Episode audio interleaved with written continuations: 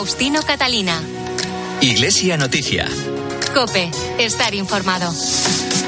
Buenos días amigos, hoy es domingo 20 de noviembre de 2022. Tras conocer cómo amanece informativamente España y el mundo, llega el momento de contarles lo más destacado en la actualidad religiosa. Hacemos este programa hasta las 9, hora de la Santa Misa, con Marcos Manchado en el control de sonido y con un adelanto de algunos temas de hoy en estos titulares. En la fiesta de Cristo Rey, la Iglesia celebra hoy la Jornada Mundial de la Juventud en las Diócesis. También hoy finaliza en Madrid una nueva edición del Congreso Católicos y Vida Pública. El Papa Francisco ha vuelto a ofrecer la mediación vaticana para que llegue la paz a Ucrania y se ha unido a la celebración de los 500 años de la conversión de San Ignacio de Loyola. El arzobispo castrense Timothy Broglio ha sido elegido nuevo presidente de la Conferencia Episcopal de los Estados Unidos. El miércoles se cumplieron 33 años del asesinato de los jesuitas en El Salvador y mañana comienza en Madrid la asamblea plenaria de la Conferencia Episcopal que elegirá al nuevo secretario general que sucederá al arzobispo de Valladolid, Luis Argüello. Con estas y otras informaciones les acompañamos hasta las nueve. Faustino Catalina. Iglesia Noticia. Cope, estar informado.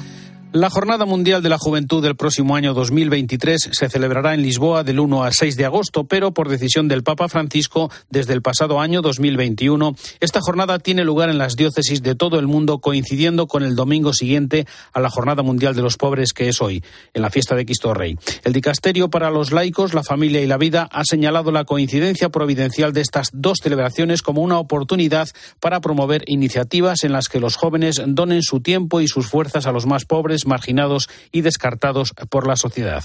En este fin de semana se han organizado en muchas diócesis españolas distintos encuentros y celebraciones como la que ha tenido lugar en Elche, en la, en la que ha participado el obispo auxiliar de Lisboa, Américo Alves, que es además el presidente del comité organizador local de la JMJ de Lisboa. Mientras tanto, el presidente de la conferencia episcopal, el cardenal Juan José Omella, recuerda el mensaje del Papa para esta jornada con el ejemplo de la Virgen María. En el mensaje que les dirige con motivo de esta jornada, les invita a imitar la actitud, la decisión y la justificada prisa de María, la joven de Nazaret, cuando acudió a ayudar a su prima Isabel.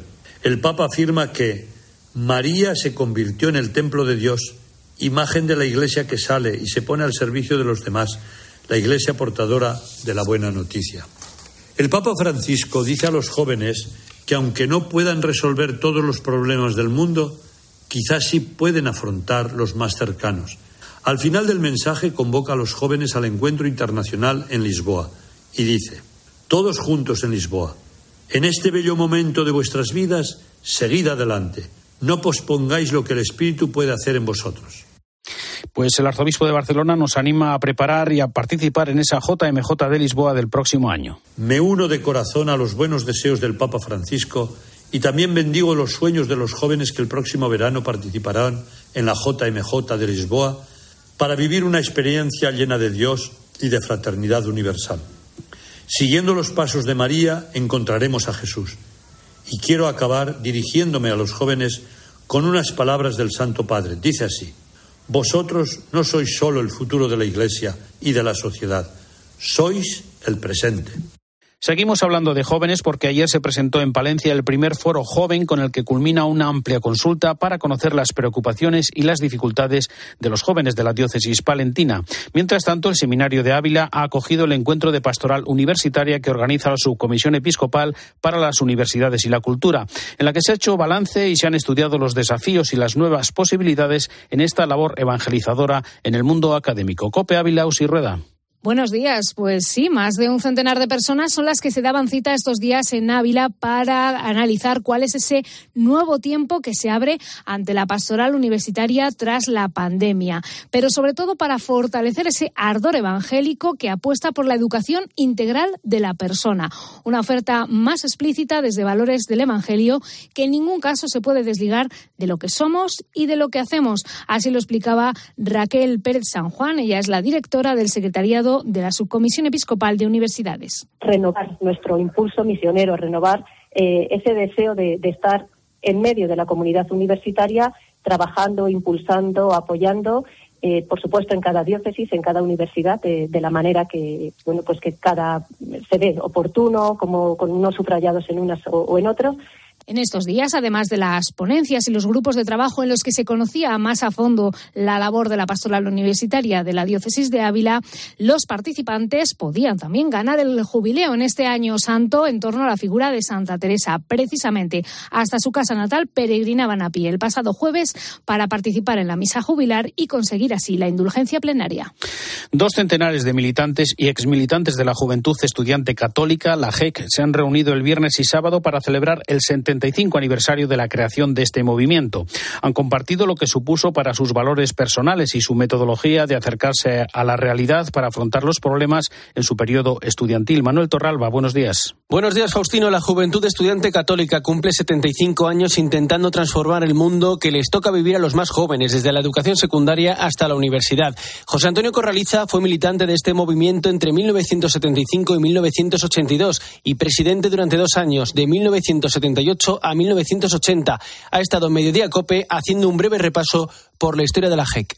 La GEC en plena época de transición estaba resurgiendo y la experiencia después de la crisis de los 70 empezó a remontar. Luego ya se fue consolidando como un referente del compromiso militante en el sistema educativo, tanto en secundaria como en, en universidad, que fue lo que yo más viví. ¿no? Una vez que se superaron estas etapas críticas, la Juventud Obrera Católica fue una fuente de innovación y nuevas ideas en la Iglesia. Participaron en el debate público de la Constitución y leyes como la reforma educativa.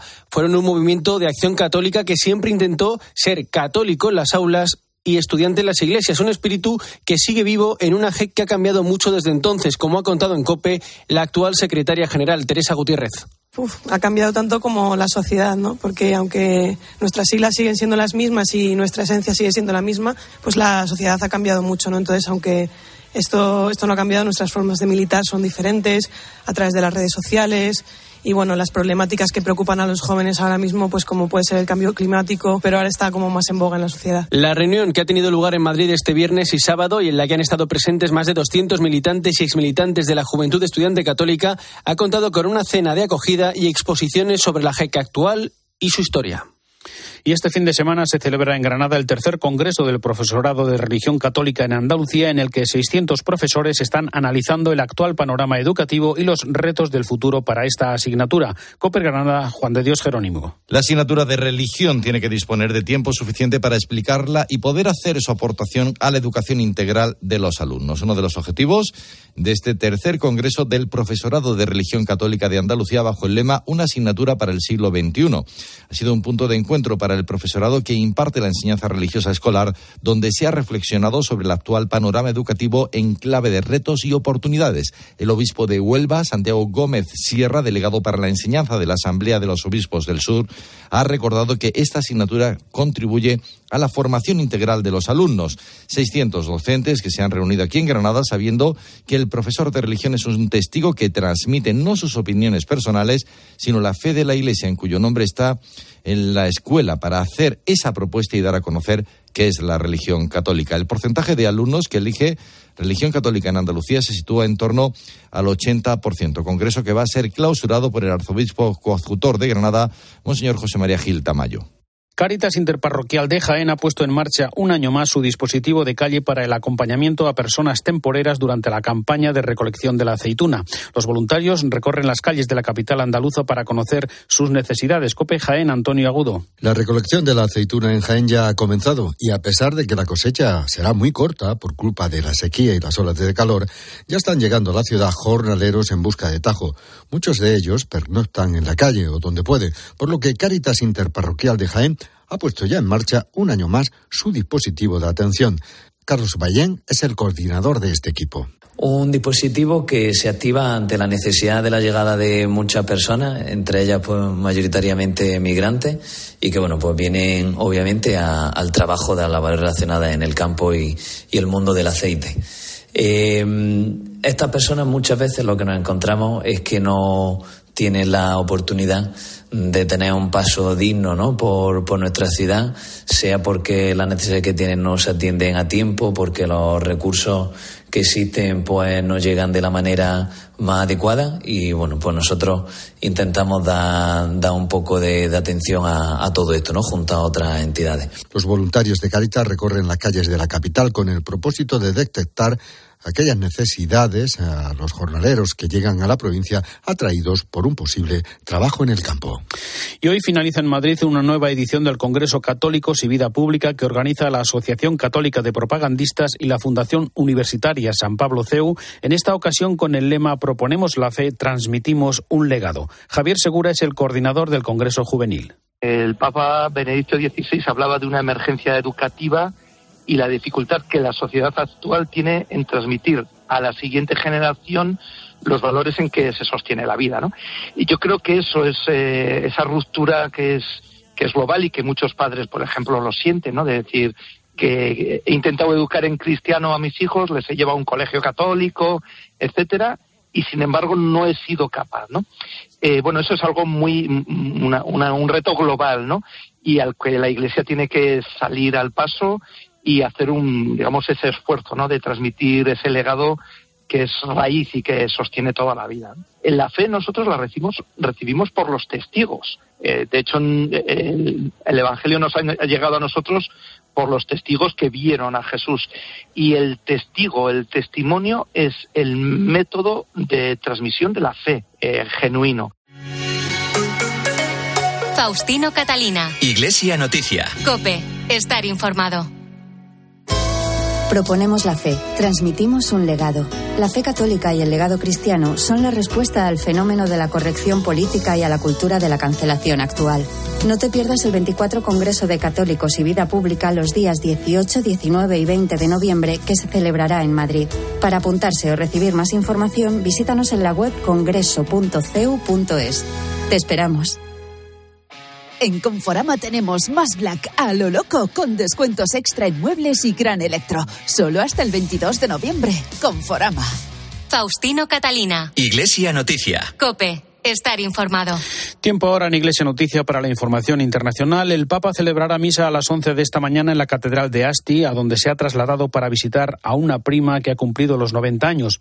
En una semana en la que Francisco ha recibido en visita ad limina a los obispos alemanes que le han trasladado algunas propuestas adoptadas por el camino sinodal que realiza la Iglesia de aquel país. Corresponsal en Roma y el Vaticano, Eva Fernández. Buenos días. Muy buenos días. Sí, el Papa se encuentra en la región italiana del Piamonte un viaje de reencuentro con sus raíces. Hoy presidirá la misa de la solemnidad de Cristo Rey en la Catedral de Asti. Desde allí también rezará el Ángelus y antes de regresar a Roma volverá a reunirse con su familia, junto a la que ayer sábado pasó la tarde para celebrar el 90 cumpleaños de su prima Carla en compañía de sus otros cinco primos a los que hacía tiempo que no veía, aunque siempre han mantenido el contacto telefónico. Su familia ha recibido al primo Giorgio, que es como le llaman con alguno de sus platos preferidos de tradición piamontesa, tal como su abuela cocinaba en Buenos Aires. Pero sin duda la cita más importante del Vaticano en esta semana ha sido la de los obispos alemanes. El viernes a última hora del día la Santa Sede emitía un comunicado conjunto a la conferencia episcopal tras la reunión que mantuvieron los 62 obispos y el secretario de Estado, el cardenal Parolin, junto a los responsables de algunos dicasterios. El Vaticano manifiesta su preocupación por el sentido que están alcanzando las discusiones dentro de la Iglesia Católica alemana con el riesgo de que el camino sinodal plantee reformas de la Iglesia y no en la Iglesia. Y de hecho, el aspecto más significativo y tajante del comunicado es la confirmación de que no se ha llegado a un acuerdo para suspender este camino sinodal. El texto añade que el Vaticano tiene reservas sobre la metodología, contenidos y propuestas del camino sinodal y lo que sugiere por el bien de la unidad de la Iglesia y su misión evangelizadora es que las peticiones que han surgido hasta ahora se incluyan en el sínodo de la Iglesia Universal. En la rueda de prensa que los obispos concedieron ayer sábado por la mañana, se subrayó la necesidad de seguir escuchando y dialogando en los próximos meses. El presidente de los obispos alemanes, Georg Betzin, aseguraba que para ellos el cisma no es una opción porque desean seguir siendo una iglesia sacramental y jerárquica, aunque de otra manera. Hace menos de dos semanas, en referencia a la deriva que estaba tomando el camino sinodal, el Papa avisó de que Alemania tiene ya una gran y hermosa iglesia evangélica y lo que necesita es una iglesia católica a la manera católica. También entonces el Papa alertó del riesgo de caer en discusiones periféricas que no son el núcleo de la fe y alejan al pueblo fiel del Evangelio. Más noticias del Vaticano, donde se ha celebrado una conferencia internacional sobre los 400 años de la creación de Propaganda Fide, el más destacado organismo de la Santa Sede para su labor evangelizadora en los territorios de misión. Es el momento para el comentario desde Roma de Antonio Pelayo. Buenos días. Buenos días. Cuando desde mi casa me dirijo a la Embajada de España ante la Santa Sede, situada desde hace cuatro siglos en el Palazzo de España, paso inevitablemente delante de otro edificio no menos centenario. Desde hace también 400 años en su fachada se lee de propaganda fide la sigla romana de la Sagrada Congregación para la Propagación de la Fe, instituida por el Papa Gregorio XV el 22 de junio de 1622. Con la última reforma de la curia romana, esta institución ha cambiado su nombre por el de Dicasterio para la Evangelización y pasa a ser el primer organismo del gobierno eclesiástico por delante del Dicasterio para la Doctrina de la Fe. Desde hace algo más de un año lo rige Luis Antonio Tagle, un cardenal filipino de 65 años al que algunos preconizan como futuro papa. El dicasterio tiene desde su fundación el objetivo de propagar la fe católica en todos los territorios del planeta donde o no existe o está reducida a pequeñas dimensiones. En la actualidad dependen de ella más de 1.100 diócesis en el mundo entero, es decir, una cuarta parte de las existentes y se encuentran principalmente en África, en Asia, con la excepción de Filipinas, América Latina y Medio Oriente. Y cuando hablamos de dependencia, esta se refiere también al sustento económico, puesto que el dicasterio aborda, gracias a la recaudación de las obras misionales pontificias, todos sus gastos. Pero de ella también depende la Pontificia Universidad Urbaniana, que sucede al Colegio Urbano de Propaganda Fide, fundado por el Papa Urbano VIII en 1626 para formar a los misioneros y que hoy sigue cumpliendo tan importante misión con sacerdotes y seminaristas provenientes de los cinco continentes. Es de todos conocido que Francisco da a la dimensión misionera de la Iglesia una importancia extraordinaria y esta no es solo tarea de los hombres o mujeres que dejan su patria para predicar el Evangelio, sino de todos los bautizados que debemos ser discípulos misioneros y agentes de evangelización. Desde Roma les ha hablado Antonio Pelayo. Gracias, Antonio. Hablamos una vez más de Ucrania porque en la audiencia del miércoles el Papa pidió evitar una nueva escalada en la guerra con el cese del fuego y con un nuevo llamamiento al diálogo. También a sembrar semillas de fraternidad en medio del mundo en guerra animó Francisco a los futbolistas a los que pidió jugar por la paz y no para hacer negocio. Fue en la audiencia con los jugadores del Partido por la Paz que un año más ha organizado el movimiento pontificio Escolas Ocurrentes en el Estadio Olímpico de Roma. Cuéntanos, Eva. Desde hace varias semanas, durante las audiencias generales, el pontífice está desarrollando su catequesis sobre el discernimiento. En esta ocasión hablaba sobre la desolación espiritual, que en realidad aseguraba supone una oportunidad de crecimiento y también una invitación a la gratuidad, a no actuar siempre y solo con vistas a la gratificación emocional. La desolación es también una llamada a la gratuidad, a no buscar jamás la gratificación emotiva esta es la base de una relación auténtica y madura con Dios y con los demás. Nos lleva a aceptar al otro por sí mismo, no por lo que me aporta o por interés. Si captamos en profundidad la humanidad de Cristo como puerta del cielo, podemos llegar a preguntarle, ¿cómo estás? Aprendiendo a amarle precisamente en su sufrimiento y su soledad y hacerlos nuestros. Y como adelantabas, al finalizar la audiencia realizó un nuevo llamamiento para que se consiga un alto el fuego en Ucrania y cese la escalada de la guerra.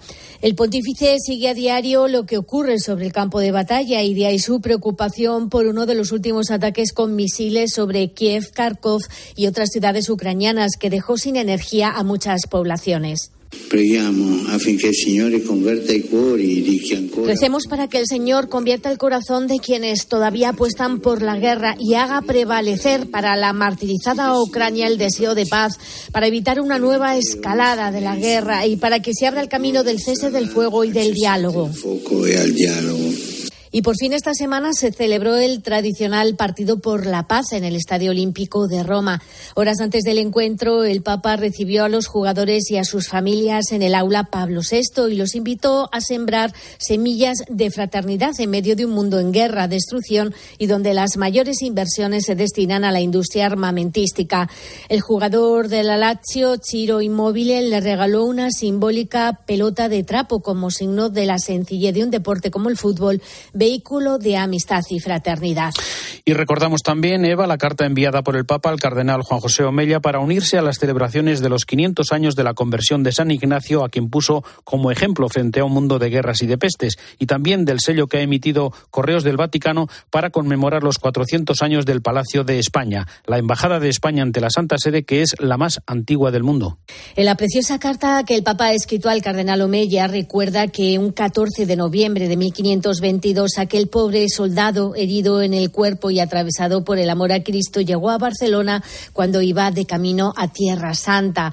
El paso de San Ignacio de Loyola por esta ciudad estaba marcado por una crisis y es que por medio de las crisis, escribe el Papa en la carta, Dios nos dice que no somos nosotros los señores de la historia con mayúsculas, ni siquiera de nuestras propias historias y por más que somos libres de corresponder o no a las llamadas de su gracia, es siempre su diseño de amor el que dirige el mundo. Por este motivo, insiste el Papa, las crisis se convierten en oportunidades de conversión cuando se reconoce la primacía de Dios. Por otra parte, no es muy habitual que el Vaticano dedique sellos conmemorativos a edificios de Roma, pero en esta ocasión ha dedicado un sello y un matasellos a celebrar los 400 años de la Embajada de España ante la Santa Sede en el edificio del emblemático Palacio de España, que está considerado como la misión diplomática permanente más antigua del mundo. La iniciativa pretende reconocer la singularidad de este palacio entre las diferentes embajadas acreditadas ante la Santa Sede. El sello reproduce la fachada del palacio tal y como se encontraba en una pintura de 1727 encargada por el entonces embajador, el cardenal Bentivoglio de Aragona, con ocasión del nacimiento del infante don Luis de Borbón y Farnesio. La Embajada de España ante la Santa Sede, no olvidemos que fue creada en 1475 por los reyes católicos y por este motivo tradicionalmente se considera que el primer embajador embajador permanente del Reino de España en la península italiana fue Gonzalo de Beteta en torno al 1480. Gracias, Eva. Buenos días. Faustino Catalina. Iglesia Noticia. Cope. Estar informado. Conoce Omnes, el portal con las claves sobre la Iglesia y la sociedad. ¿Qué dice el Papa? ¿Cómo viven los cristianos de otros países? ¿Qué relación hay entre fe y cultura? Omnes te ofrece una propuesta católica, constructiva y equilibrada. Infórmate en omnesmag.com. UMAS, mutua especialista en seguros para el sector educativo. Ofrecemos una solución integral para los colegios y guarderías. Daños patrimoniales, responsabilidad civil, accidentes de alumnos. Más de 800 centros ya confían en nosotros. Visítanos en umas.es. UMAS, más de 40 años de vocación de servicio. Faustino Catalina. Iglesia Noticia. Cope. Estar informado. Seguimos con la actualidad internacional. Los obispos estadounidenses han elegido al arzobispo castrense de las Fuerzas Armadas, Timothy Broglio, como nuevo presidente de la conferencia episcopal para los próximos tres años, con el arzobispo de Baltimore como vicepresidente corresponsal en Washington, Juan Fierro. Los obispos estadounidenses han elegido al arzobispo castrense de los Estados Unidos, Timothy Broglio, como nuevo presidente de la conferencia episcopal del país. Monseñor Broglio fue elegido por mayoría simple con 138 votos. Además, el arzobispo de Baltimore, William Lori, fue elegido vicepresidente con 143 votos. El nuevo presidente estará en el cargo durante los próximos tres años, un periodo en el que tendrá que abordar asuntos como el Congreso Eucarístico Nacional en Indianápolis en junio de 2024, así como las elecciones presidenciales previstas para noviembre de ese mismo año, de 2024.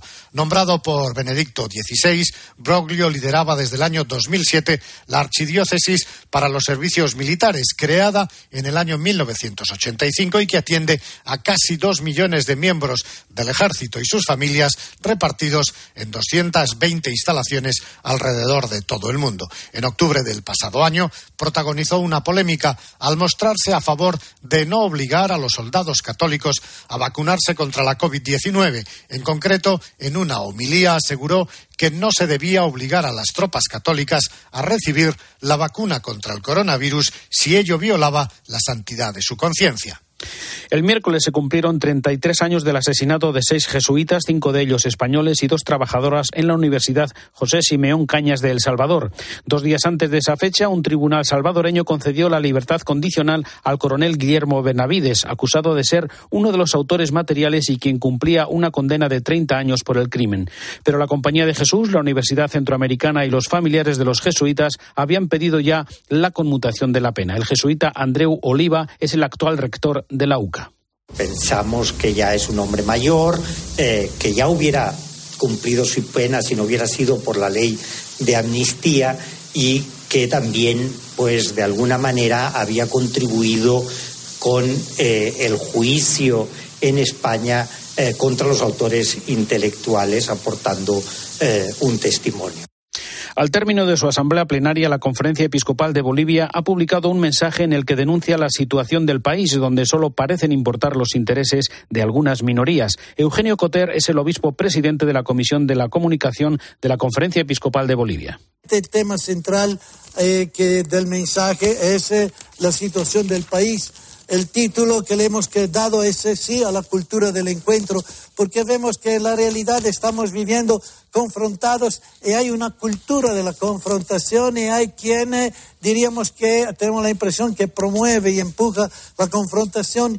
Y cuando nos estamos acercando a momentos de encuentro, ahí se desata extrañamente una situación de violencia que vuelve a alejar eh, las personas que estaban en dificultad en sus relaciones Creemos que es necesario que el país retome entonces la reflexión sobre esta cultura del encuentro que será la única capaz de construir Mañana comienza en Madrid la Asamblea Plenaria de Otoño de la Conferencia Episcopal. Entre los temas del orden del día figura la elección del sucesor de Luis Argüello, como que manifestó su deseo de dejar el cargo de secretario general tras su nombramiento como arzobispo de Valladolid el pasado mes de junio. 78 serán los electores con derecho a voto, tres cardenales, 14 arzobispos, 47 obispos, 11 obispos auxiliares y tres administradores diocesanos. La comisión permanente se reunirá en la tarde del martes para elaborar la lista de candidatos a la que se incorporarán los nombres de quienes estén avalados por al menos diez obispos. Y la elección tendrá lugar a primera hora de la mañana del miércoles. Para ello se necesita la mayoría absoluta, la mitad más uno de los presentes en la sala. Y si tras dos votaciones en esa mayoría no se alcanza, se procede a la votación entre los dos más votados, con preferencia para el de mayor edad en caso de un empate. Y además de la elección del nuevo general, los obispos estudiarán un documento sobre el protocolo marco de prevención y actuación en casos de abusos y también los borradores de documentos sobre persona, familia y sociedad y el sistema de cumplimiento normativo penal de la Conferencia Episcopal. Las distintas comisiones informarán de cuestiones como la situación actual de la educación católica, el diaconado permanente, los preparativos de la JMJ de Lisboa, el nuevo catecismo de adultos, el servicio de pastoral vocacional y diversos asuntos económicos.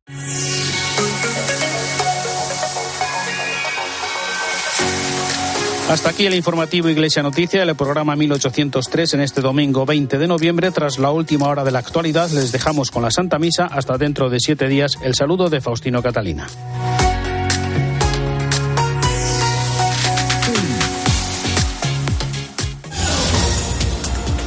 Buenos días. En Egipto continúa la cumbre del clima donde se ha llegado a un acuerdo para crear un fondo destinado a financiar los daños que sufren los países más vulnerables. En lo que no hay consenso es en el tope al aumento de temperatura.